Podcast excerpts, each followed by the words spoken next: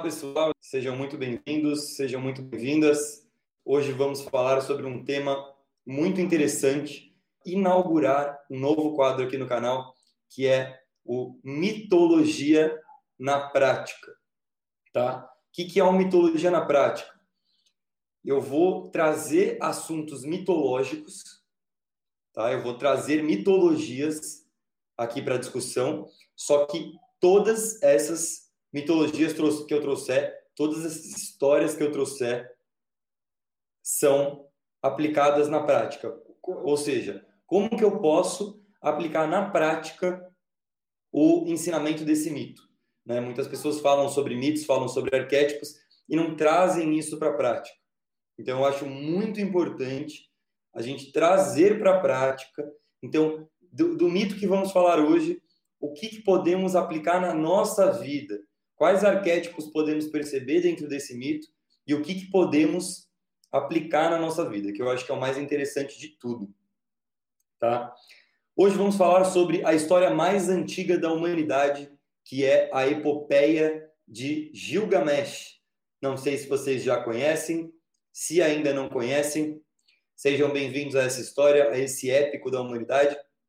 Uh, ela até onde eu sei, a história mais antiga da humanidade. Não podemos afirmar que é a mais antiga, porque os arqueólogos constantemente estão descobrindo uh, novas histórias, novos mitos, fazendo novas descobertas. Mas até onde eu conheço, essa é a história mais antiga da humanidade. Eu aposto que vocês vão gostar. E ela tem muito a ver com a nossa vida atual, apesar de ser uma história tão antiga.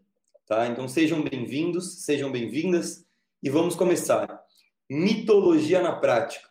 Como que a gente pode pegar a sabedoria do mito e aplicar na nossa vida diária, na prática, tá? Então vamos começar com a aula de hoje. Vamos uh, falar sobre a epopeia de Gilgamesh.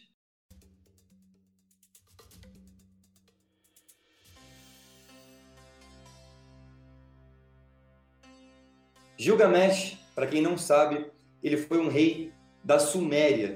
E esse rei realmente existiu, tá? Inclusive, ele consta na lista dos reis sumérios, que pela história, né, datado mesmo, ele é considerado o quinto rei de Uruk. Uruk, para quem ainda não sabe, foi uma cidade da Suméria, que ficava ali no sul da Mesopotâmia, onde hoje se encontra o Iraque, tá? Então, o próprio nome Iraque deriva da palavra Uruk. É basicamente o mesmo lugar, viu, pessoal? Iraque é Uruk. É exatamente onde se situa uh, o Iraque. Tá? Uh, então, é muito interessante a gente trazer à discussão hoje um mito sumério, porque a maioria das pessoas acredita que os mitos antigos eles só vêm de Egito, Grécia, Roma, quando não existem diversos outros panteões interessantíssimos que datam muito antes ainda, né, de Grécia, Egito e Roma. Só para vocês terem uma noção, os sumérios, por exemplo, eles se estabeleceram nessa civilização entre 5 e 4 mil anos antes de Cristo, muito antes da civilização egípcia, tá? Em 3 mil antes de Cristo, quando a civilização egípcia ainda estava começando, a Suméria já tinha dominado a escrita, só para vocês terem uma ideia. Tá? Uh, mas enfim, voltando ao mito de hoje. A epopeia de Gilgamesh uh, ela é um poema, é uma história contada através de um poema milenar que nos conta um mito sobre o rei de mesmo nome, Gilgamesh, que andava lá pelos muros de Uruk, medindo o tamanho do seu reino. Ele andava pelos muros de Uruk media o seu reino, observava o seu reino. Né? Nessa época dizia-se que um rei que conhecia o tamanho do seu reino era um ser bondoso e nobre. Mas o fato é que esse rei específico, Gilgamesh, não era bem assim. Tá? Ele não era nada bom. Ele era um rei maldoso, ele era um rei agressivo, ele era um ser de sexualidade completamente descontrolada, selvagem. Ele não era um cara legal para os cidadãos de Uruk. Ele era aquele líder tirano. Né? É muito atual, né? um líder tirano. né, um governante, no caso da época um rei que é tirano, que não está pensando nas pessoas, apenas no seu próprio bem, apenas no seu próprio umbigo, apenas no seu próprio ego, né? aquele governante, aquele rei que está pensando no poder, né? e não no governar, no servir as pessoas. Ele está lá pelo poder, né? para ser simplesmente um grande poderoso. Isso é muito atual. Então eu acredito que essa é a primeira história da humanidade e olha o quão atual ela é. Olha o quanto a humanidade ainda tem para evoluir. Ela está lá para trás ainda. E a gente vai conversar um pouco sobre Gilgamesh hoje. Mas o fato é que Gilgamesh, então, ele não era um cara legal. Ele era um rei maldoso, ele era um rei agressivo. E o povo de Uruk se incomodava muito com isso, né? E pedia muito a Deus, pedia muito para o divino interferir nesse rei, nesse rei descontrolado e ajudar ele para que ele mudasse essa postura, para que ele não fosse mais um líder tirano, né? E aí, então, Anu, o deus do céu, né, para os sumérios, decidiu que Gilgamesh precisava de alguém que pudesse fazer companhia para ele e domar esse seu instinto selvagem que ele tinha. E aí, ele pediu para a deusa da criação, Arura, que criasse algum ser para ajudar a equilibrar os instintos e impulsos do rei Gilgamesh, do rei Gilgamesh, perdão. Por quê? Porque o rei Gilgamesh, ele era um cara muito sacana, ele era um cara muito uh, baseado no poder, ele só queria poder. Ele era aquele cara que saiu do ser humano e se achava um deus, né? Ele se achava o deus do negócio. E não era, não. Ele era um humano, ele era um, ele era um rei, né? E ele achava que ele era o dono do, do pedaço, né? E aí o que acontece? Pediram para que Anu, né, pediu para Arura, a deusa da criação, criar um ser para ajudar a equilibrar esses instintos, né, dele. Foi aí que ela criou com argila e saliva Ekindu. Ekindu, ele foi um ser criado que era um homem muito selvagem, né? Ele cresceu na natureza, passou toda a sua infância na natureza, cresceu animal, ele não tinha a menor chance de ajudar o rei Gilgamesh, porque ele era completamente animalesco. Né? Como ele era selvagem, como ele vivia entre os animais, ele era completamente agressivo com quem tentava atacar qualquer um dos animais também. Então ele acabava pregando algumas peças uh, em volta do reino, né? Ele destruía todas as armadilhas dos caçadores porque ele era ele era se considerava como um animal mesmo. Então ele destruía todas essas armadilhas de caçadores e tudo mais. E com isso começou a gerar um furor no reino. O pessoal não começou a gostar, começou, perdão, começou a não gostar, né? Então os caçadores começaram a reclamar com o rei, suplicando para que o rei pudesse arrumar alguma companheira para Kindu, para que ele pudesse parar de acabar com as armadilhas. Né? E eles pudessem continuar a caçar os animais, continuar a seguir com a construção do reino. Foi aí uh, que o rei Gilgamesh enviou para Ikindu né, uma garota de programa da, da região, chamada Sanhat. Então, Ekindu, o ser animalesco, e Sanhat, a garota de programa, fizeram sexo por sete dias ininterruptos. E quando esse tempo acabou, Ekindu foi voltar para a floresta. Né? E quando ele voltou para a floresta, os animais simplesmente o ignoraram por completo. Os animais não queriam mais saber dele, né? E foi aí que a garota Sanhat levou ele para a cidade de Uruk, porque os animais não queriam mais, não ligavam mais para ele. E aí ela deu pão para ele comer, deu cerveja para ele beber. E nesse dia, Ekindu, esse ser animalesco, foi tratado como um homem pela primeira vez na história da vida dele o que fez ele deixar de ser puramente um animal. Ele se tornou humano, ele foi tratado como um ser humano pela primeira vez. Só que, quando o rei Gilgamesh fica sabendo da chegada desse ser animalesco de Ekindu lá na cidade de Uruk, ele fica puto, ele odeia, né? E ele então desafia Ekindu para uma batalha. Aí, durante essa batalha, o rei Gilgamesh percebe que Ekindu é tão poderoso quanto ele, né? Apesar de Gilgamesh ganhar a batalha, ele percebe que Ekindu é um ser extremamente poderoso. E isso faz Gilgamesh perceber pela primeira vez que ele não é o ser mais poderoso do universo. Né? Que existem seres tão poderosos ou até mais do que ele. Portanto, ele encontra em Enkidu o seu semelhante. E a partir daí, ele começa a desenvolver a humildade.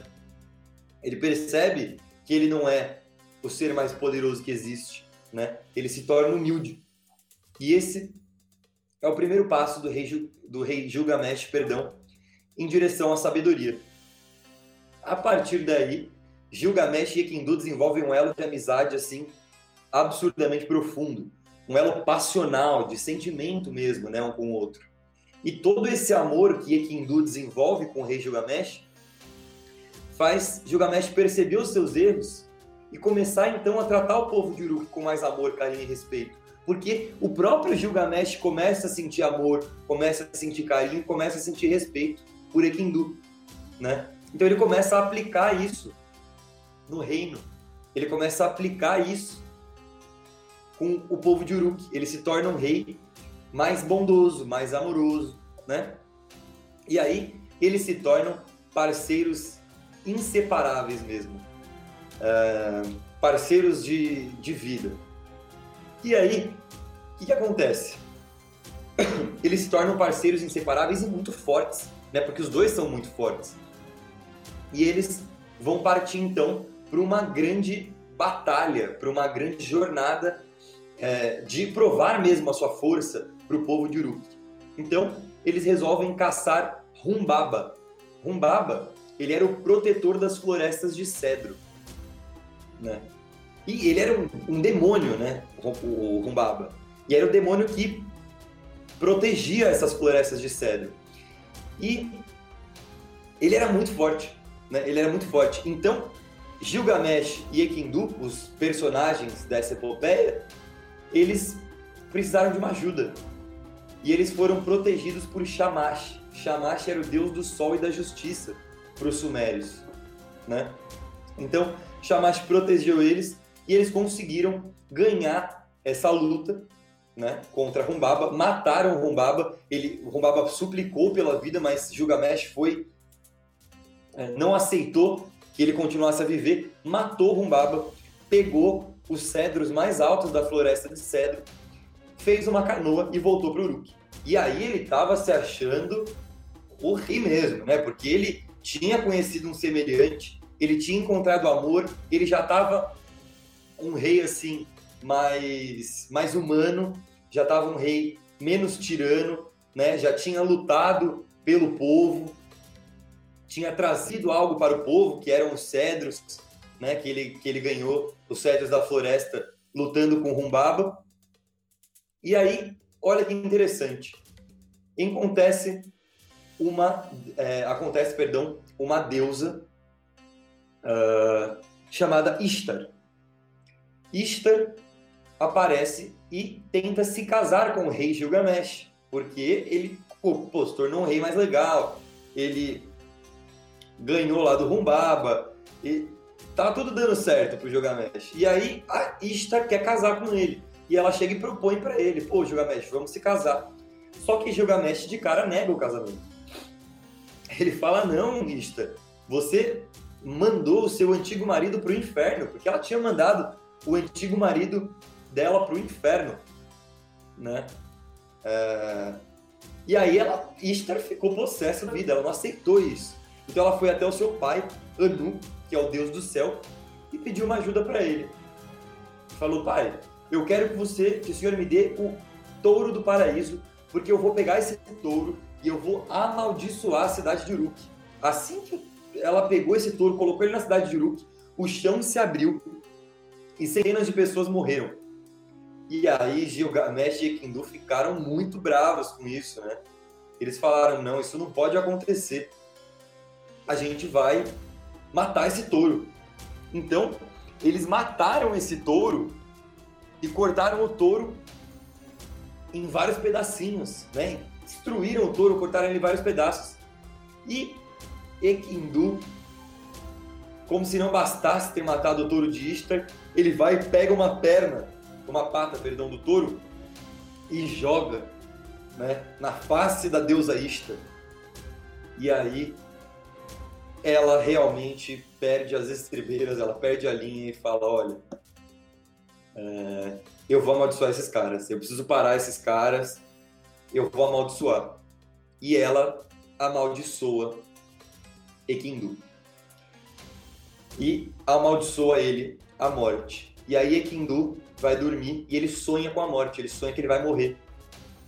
Só que olha que interessante, Ekindu ele era um ser da floresta, ele era um ser animal. Ele não tinha, é, no início ele não tinha autoconsciência, né? Ele foi tornado humano, ele foi feito humano. Mas pela primeira vez ele percebe que ele vai morrer, porque ele sonha, ele foi amaldiçoado, amaldiçoado perdão, ele sonhou que ele ia morrer. E aí depois de um certo tempo, Ekindu adoece e morre, o que deixa o rei Gilgamesh completamente desolado. É, o rei Gilgamesh fica muito, muito chateado, ele fica muito desapontado, ele fica muito triste. E ele, ele realmente perde, porque assim, Ekindu era a coisa que ele mais amava, né? Era o semelhante dele, era o amor dele, era o parceiro dele. E aí ele se veste com peles de animais e começa uma jornada em busca da imortalidade, porque ele não queria sofrer da mortalidade, ele não queria morrer assim como morreu o seu parceiro Ekindu. Ele não queria morrer. E aí ele partiu para uma jornada uh, em busca da imortalidade. E aí ele veste, se veste com, com peles de animais e começa essa jornada. Então ele vagueia pelo deserto por dia, por dias, perdão, acompanhando a trajetória do Deus do Sol, né? acompanhando a trajetória do Sol. E aí, ele acompanhando essa trajetória, ele encontra um túnel para o paraíso. E aí, a hora que ele chega lá na porta do túnel do paraíso, ele vai falar com os guardiões desse túnel. E esses guardiões contam para ele a história de um sábio chamado Utnap Utnaspitin. Eu acho que é assim que se pronuncia. Se eu estiver pronunciando errado, peço, peço desculpas. Tá? mas eu acredito que é Utnapishtim o nome do, do sábio.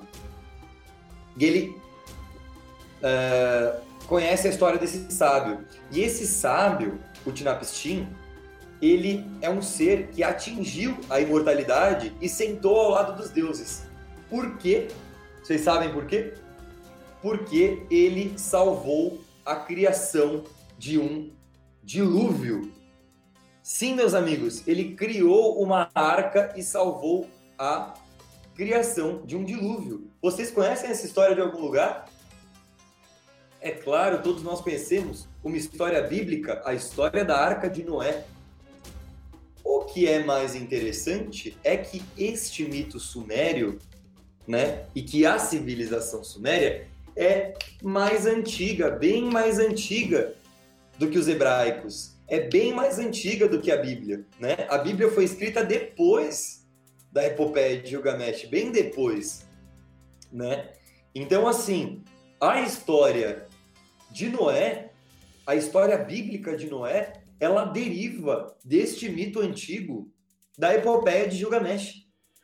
Noé, na verdade, é este sábio, Utnapishtim, perdão, o nome é muito complicado de falar. Noé é esse sábio né? E ele atinge, esse sábio atinge a imortalidade é, e senta ao lado dos deuses, porque ele salvou a criação do dilúvio. Mas, o que acontece? Gilgamesh, bravo da vida, triste da vida que perdeu o seu parceiro Ekindu, querendo alcançar a imortalidade, vai até, então, Utnapishtim, que é esse sábio que construiu a arca, tá? E aí, ele chega nesse sábio, tá lá o sábio com a mulher dele, os dois são imortais, para quem não sabe, na, na, história do dilúvio não era só Noé ou Utnapishtim, era ele e sua mulher, né, que tinha que salvar a criação, tinha que ter o masculino e o feminino, e também os animais. Que, que acontece? Gilgamesh chega lá, né, dentro do paraíso e vai falar com o Utnapishtim. E aí ele vai falar com o Utnapishtim e fala, Utnapishtim, eu quero a imortalidade, eu quero me tornar um ser imortal eu quero que você, que o senhor me torne imortal. O senhor é imortal. E aí o Tinapistin olha para ele e fala: Meu amigo, a imortalidade só foi dada a um mortal uma vez. por conta do dilúvio. Isso não vai acontecer de novo. Você não vai poder ser imortal. E aí Gilgamesh falou: Não, eu quero imortalidade, eu quero imortalidade. E aí Utnapishtim falou: Quer saber? Quer que eu te prove como você sequer merece a imortalidade? Vamos fazer o seguinte: eu quero fazer um desafio com você. Eu quero ver você ficar sete, seis dias e sete noites acordado, né? Sete dias por completo acordado, sem dormir. Se você conseguir, você vai me provar que merece a imortalidade. E aí o que acontece? Gilgamesh dorme na primeira noite. Ele cai num sono profundo. E quando ele acorda, o Tinapishtim olha para a cara dele e fala: Meu amigo, você não merece a imortalidade coisa nenhuma. Era sete, você não consegue nem controlar o seu impulso mais humano, que é o seu sono. Como você quer se tornar um Deus? Como você quer se tornar imortal? É impossível, não vai acontecer. Vai embora daqui. Né? E aí, ele vai embora. A hora que ele tá para ir embora, a mulher do, Tinap, do Tinapstim olha para ele e fala: O Tinapstim, faz o seguinte, dá um presente pro, pro Gilgamesh. Vamos dar um presente para ele? Vamos dar para ele a juventude, já que ele não pode ter imortalidade? E aí o Dinabstin, o sábio, fala para Gilgamesh: olha, a, a fonte da juventude, ela está no fundo dessas águas. Tinha, tinham águas na frente dele, não um lago. Está no fundo dessas águas. Faz o seguinte, amarra uma pedra nos, nos seus pés e afunda, que você busca essa flor. E aí Gilgamesh fez isso, afundou, buscou a flor da juventude e falou que não ia usar, né? Que antes ele ia testar essa flor da juventude. E ele ia testar com o ser mais velho de Uruk. E aí na volta ele senta numa fonte e a hora que ele senta nessa fonte, ele coloca a flor da juventude, vem uma serpente e a serpente come essa flor e aí ela se torna super jovem. Então Gilgamesh perde a imortalidade, né? perde a chance de atingir a imortalidade e Gilgamesh também perde a chance de conquistar a juventude. E aí ele volta ao seu reino e a história termina exatamente como começou. Gilgamesh, o rei, andando pelos muros da cidade de Uruk, medindo seu reino, porém, mesmo tendo fracassado em encontrar a imortalidade, ele se torna mais humano. Então a história termina exatamente como ela começa. Ele volta ao mundo comum dele, só que mais humano, mais com, com mais compaixão, né? Percebendo que ele não vai ser o ser mais poderoso do mundo, que ele não vai ser uma divindade, que ele não vai atingir a imortalidade, mas que enquanto vivo, ele pode tornar a vida de outras pessoas muito mais interessante, que ele pode fazer com que a vida das outras pessoas seja muito mais digna, muito mais amorosa, e aí ele se torna um verdadeiro líder e começa a liderar, a, a governar o Uruk como um líder amoroso, um líder compassivo, uh, e não mais um tirano. Então, essa é a história que eu tenho para contar para vocês hoje. Já vamos analisá-la só um momentinho. Mas essa é a história que eu tive para contar para vocês hoje, que é a epopeia de Gilgamesh, uma das histórias mais antigas da humanidade. Se não é a mais antiga, é uma das mais antigas da humanidade. Tá? É um mito sumério uh, que vem muito antes de Egito, muito antes de Grécia, muito antes dos hebraicos e antes da Bíblia. Tá? Uma história realmente muito antiga. Por que eu trouxe essa história aqui? Para falar sobre arquétipos. Para a gente poder entender quais lições a gente pode tirar dessa história. Tá? E quais lições são essas? Bom, se a gente for analisar a história desde o começo, nós vamos perceber de cara o monomito de Joseph Campbell, ou seja, a jornada do herói de Joseph Campbell, que é, inicialmente, Gilgamesh, o personagem dessa história, que é um governante, que é um líder, só que ele é um líder tirano. Ele tá lá no mundo comum dele. Ele é chamado para aventura. No meio dessa aventura, ele conhece Ekindu, o seu semelhante, né? Ele conhece, encontra um parceiro. Depois, ele vai conhecer um mestre que é o Utnapishtim, ele encontra um mestre, né? Exatamente como na jornada do herói. Ele trava batalhas até chegar a esse mestre. Depois que ele encontra esse mestre, ele volta para o mundo comum, volta para o mundo de origem, só que um patamar acima. Então ele, ele completa um ciclo e chega um patamar acima. O que, que significa isso? Ele participou de toda a jornada do herói. E ele não escolheu ele não escolheu participar da jornada do herói, ele foi escolhido, né? Ele foi quase que obrigado a viver essa jornada heróica. E o que, que é a jornada do herói? Como que a gente pode trazer isso para a nossa vida na prática? Né? Gilgamesh era um rei tirano. Ele era um cara abusivo com seu rei. E depois de percorrer a jornada, depois de lutar, depois de conhecer o seu semelhante, depois de conhecer a sua própria animalidade, depois de percorrer uma jornada não só externa como interna, ele percebe que o grande tirano, o grande monstro dessa jornada estava dentro dele mesmo. Ele estava dentro dele mesmo. O grande monstro, o grande pandemônio que está aí solto nos dias de hoje, né? o, o grande líder tirano que está no poder, seja no Brasil, seja no mundo, seja onde quer que for, os grandes tiranos que estão no poder, eles são frutos de nós mesmos.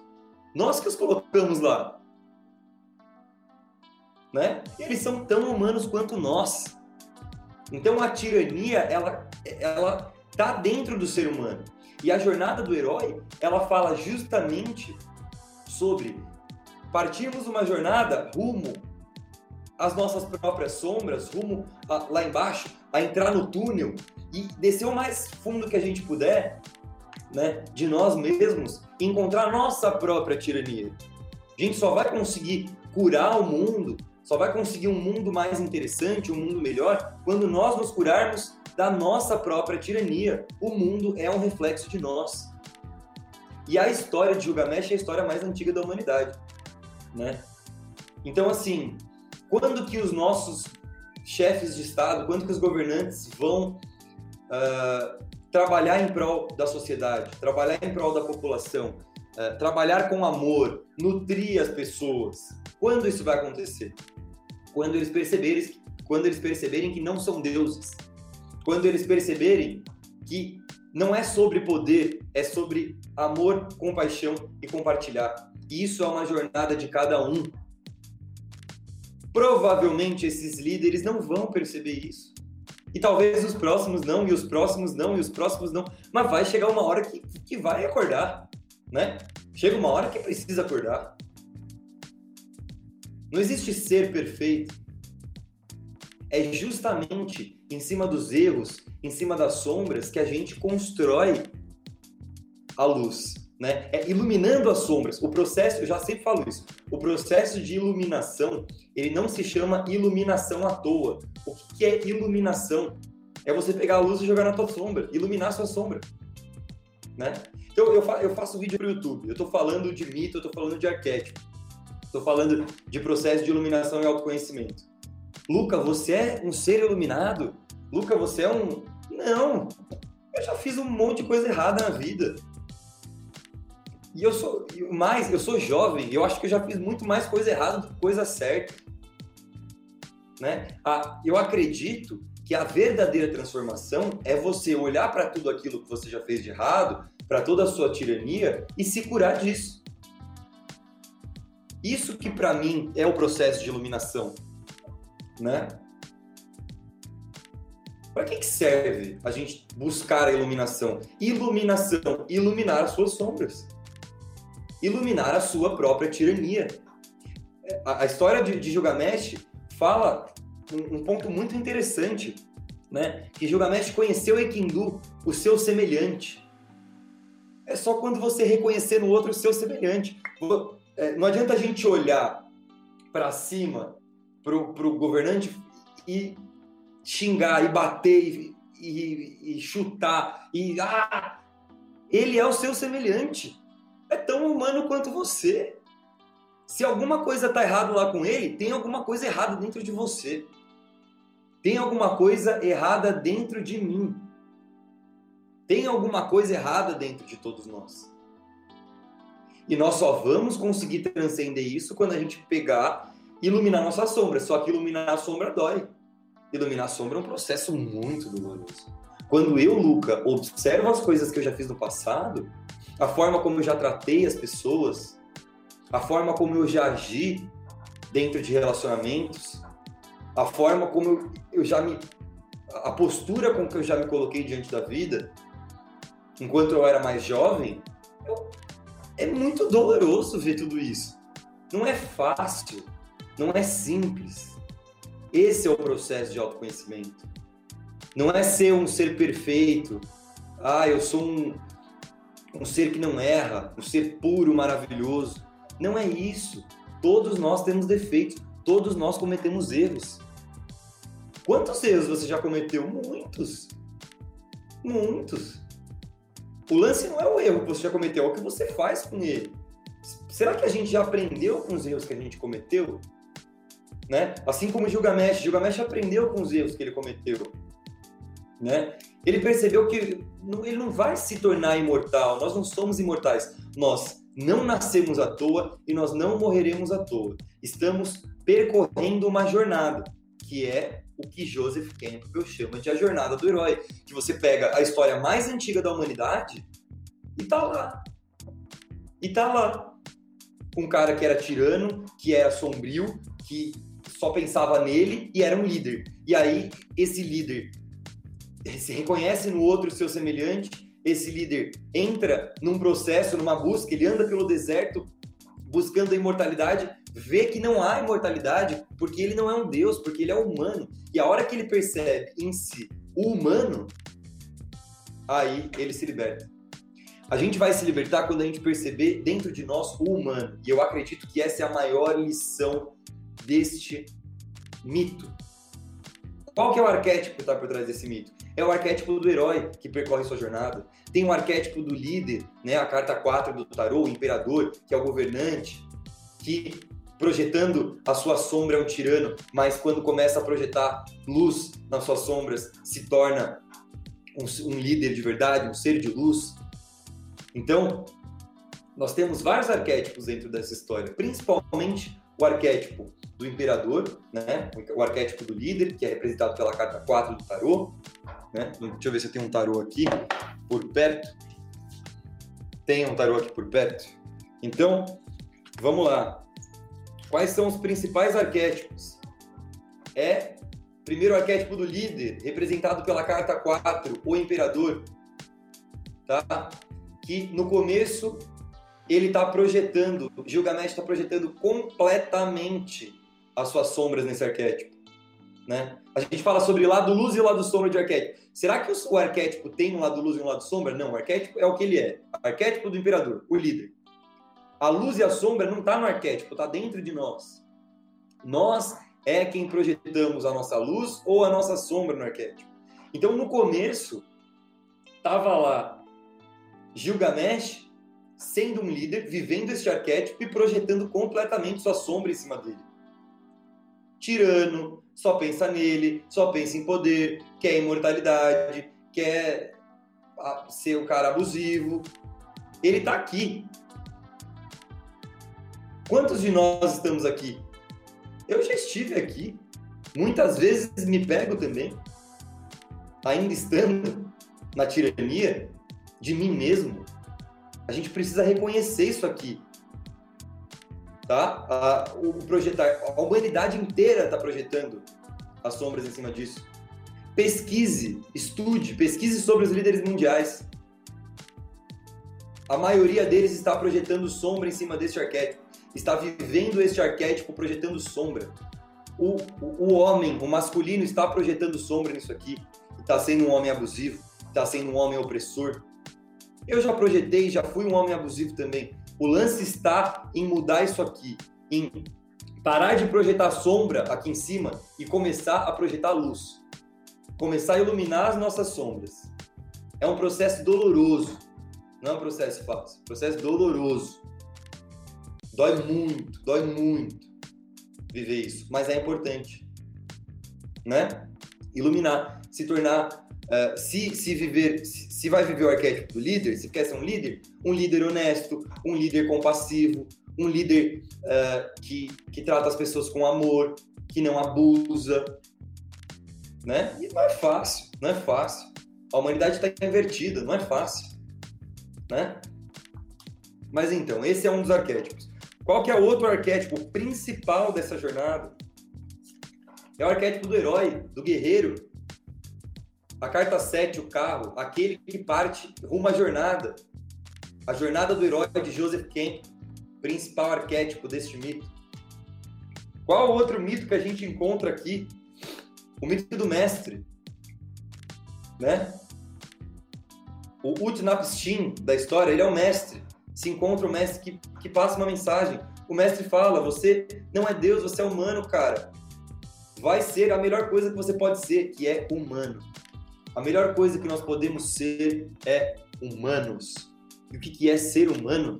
Ser humano é aquele que vive, erra, precisa reconhecer os seus erros e transcender esses erros. Errar é humano. Errar é humano o que você faz com o seu erro, aí que vai te tornar um ser de luz ou um tirano, um herói ou um tirano, né? Se você cometeu erros porque estava dormindo, acho isso muito interessante. Hoje fala isso. Se você cometeu erros porque estava dormindo, não se julgue. Se você estava dormindo, como você pode se julgar? O lance é, se você despertou agora, agora você tem que fazer a diferença. Não adianta mais se lamentar pelo que já aconteceu, pelo leite que já derramou. Não adianta. Tem que pegar aquilo e o que, que eu posso mudar daquilo? Como que eu posso ser uma pessoa melhor? Como que eu posso não mais ser um tirano e me tornar, de fato, um ser humano, com amor, com compaixão, enfim. Eu acredito que é essa a grande mensagem que eu queria passar. Uh, para quem não conhecia, essa é a epopeia de Gilgamesh. Para quem não sabe, mitologia não é só Egito, Grécia e Roma. Existe mitologia celta, mitologia hindu, mitologia iorubá, mitologia uh, nórdica, mitologia. Enfim, existem mitologia tupi-guarani, né? Eu acho muito interessante observarmos Suméria e Mesopotâmia, que é um dos pontos de origem da humanidade. Eu acho muito interessante observar mitos yorubás, mitologia africana, porque é o centro, é uma das origens da humanidade. Mitologia tupi-guarani, que é a mitologia base do nosso Brasil, antes, né, de antes dos barcos chegarem. Temos que estudar isso.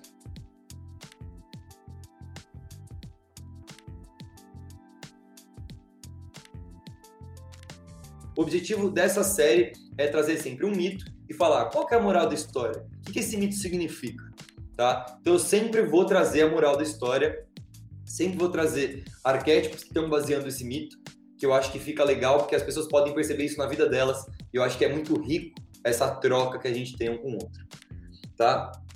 Muito obrigado a todos que estiveram aqui.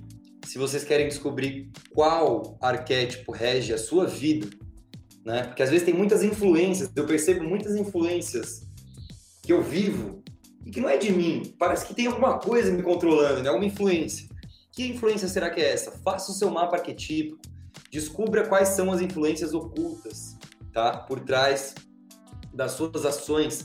Descubra qual arquétipo rege sua vida, como você pode iluminar as suas sombras e viver uh, a luz, né? E viver as virtudes dos arquétipos, como podemos utilizar os arquétipos a nosso favor e não contra nós, tá bom? Foi um prazer enorme dar essa aula aqui para você.